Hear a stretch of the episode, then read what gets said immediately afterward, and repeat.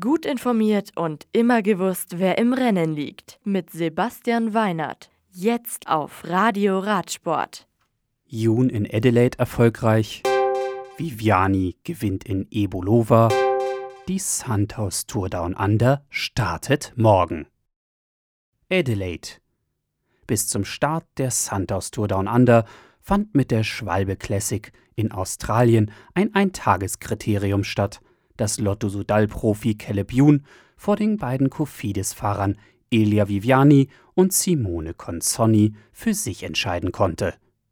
Die Profis brauchten für die Distanz von 51 Kilometern nur eine Stunde und vier Minuten. Morgen startet die einwöchige Rundfahrt, die heuer schon zum 22. Mal ausgetragen wird.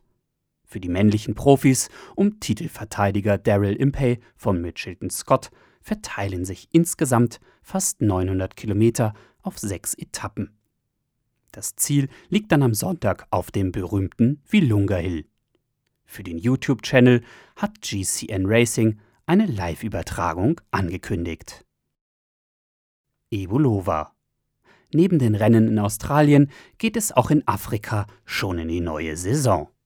Gestartet wird bei der 1035 Kilometer langen Rundfahrt über sieben Etappen bei der La Tropical Amisa Bongo.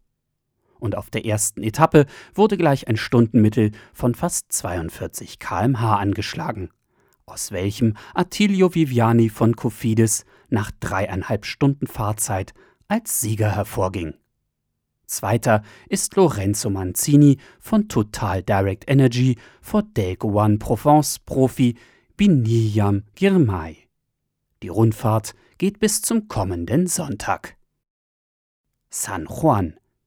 In Argentinien ist es am kommenden Sonntag soweit und viele Teams starten ihre neue Saison wieder dort.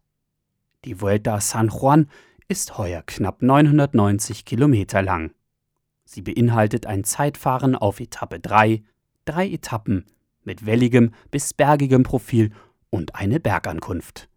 Die Schlussetappe wird dann auf einem flachen Rundkurs in San Juan ausgetragen, der neunmal zu umfahren ist.